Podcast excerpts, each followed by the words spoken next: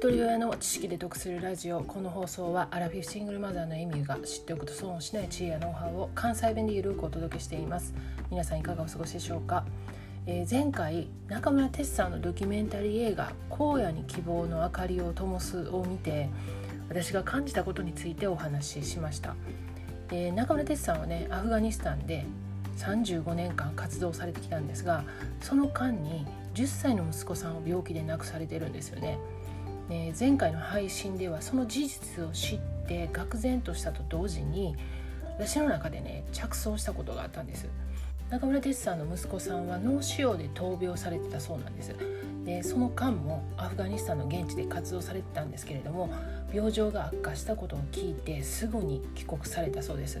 でそこからしばらくして息子さんを見取られたんですけれどもその映画の中に中村哲さんの言葉が出てきて空爆と飢餓で犠牲になったこの親たちの気持ちが一層分かるようになったって語るシーンがあったんですよね。そこでハッとしたんです。実は私もね主人と死別した時に同じようなことを思ったんです。もちろんねもう中村哲さんとは全くレベルが違う私が言うのはもうおこがましいこと分かってて言うんですけれども人はもがき苦しむほどの悲しい思いをすると今まで見えてなかった同じような思いをしてる人を見つけやすくなるしそこに自分を投影しやすくなるんやなって思ったんですこの映画を見るまではこの大きなことをね使命にされてる方の覚悟っていうかものの捉え方っていうのはきっとねその私のような凡人にはね一生かかっても分かれへんと思ってたんですよね。でどっかねその雲の上の人のような気がしていましたでもちろんねその視点とか視座っていうのは全く違うと思うんですけどもこの中村哲さんが感じたことっていうのが私にも理解できるって思った時にねその同じ人間としてさらに感情移入したんでしょうね。なのでその映画を見てる間終始泣きっぱなしやったのは単にねこう悲しいっていうだけではなくて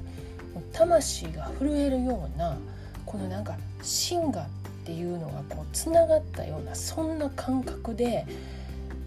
もう涙が止まらなかったんですよね。で過去回のねどこかで話したかもしれないんですけども私は主人と死別してその悲しみのどん底やった時にね今までその世界中で苦しんでる人や悲しんでる人の気持ちが全く分かってなかったし分かろうともしてなかったっていうことに気づいたんですよね。もちろんねそれってもう誰でもそうやと思うんでそんなことを考えながら生きてる人はいてないと思うんですけれども。である日ねその電車の中で国際 NGO ワールドビジョンジャパンのね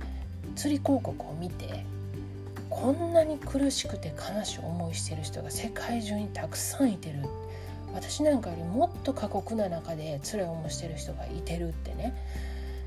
そんな異国の人に思いを馳せることができたんですよね。で人は何かの法則に当てはめたくなる。ああいうことをしたらこうなるとかね。法則に当てはめることでそれ以上思考する必要がなくなるから人はね答えのないことってずっと考えるのってやっぱしんどいんですよね。だから簡単に答えを出せることに当てはめたくなる。血液型とか占いなんかはその最たるもので、まあ、そこからねその宗教に行ってしまったりすることもあるんですけれども私も今までずっとそういう思考やったんですよね。またそういう人が周りにもたくさんいました。でも人の世はそんな簡単で単純なものではない。中村哲さんのようにこれだけ国際貢献されてる方が深い悲しみを経験してまた殺害されるなんてどんな法則にも当てはめられない。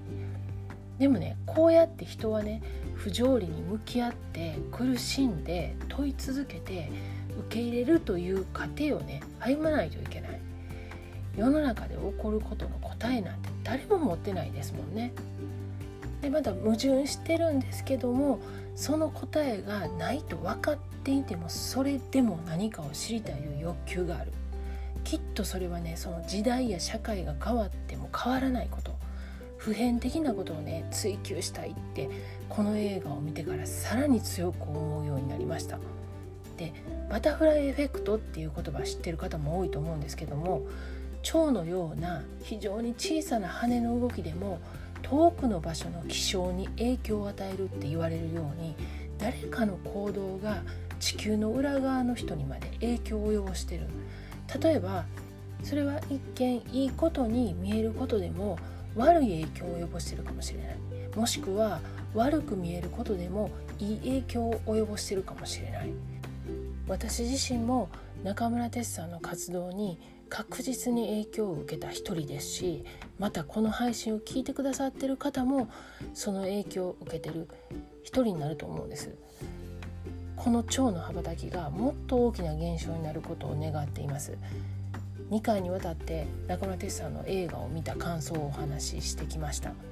過去回410回で日本人が知らない世界の問題という配信をしています。私にはねまだまだ知らないことがたくさんあって国際協力地としてね活動されてる YouTuber でもある原寛太さんのことについてお話ししてる回になります。概要欄にリンク貼っておきますのでよかったら合わせて聞いてみてください。では最後までお聴きいただきありがとうございました。今日も笑顔で。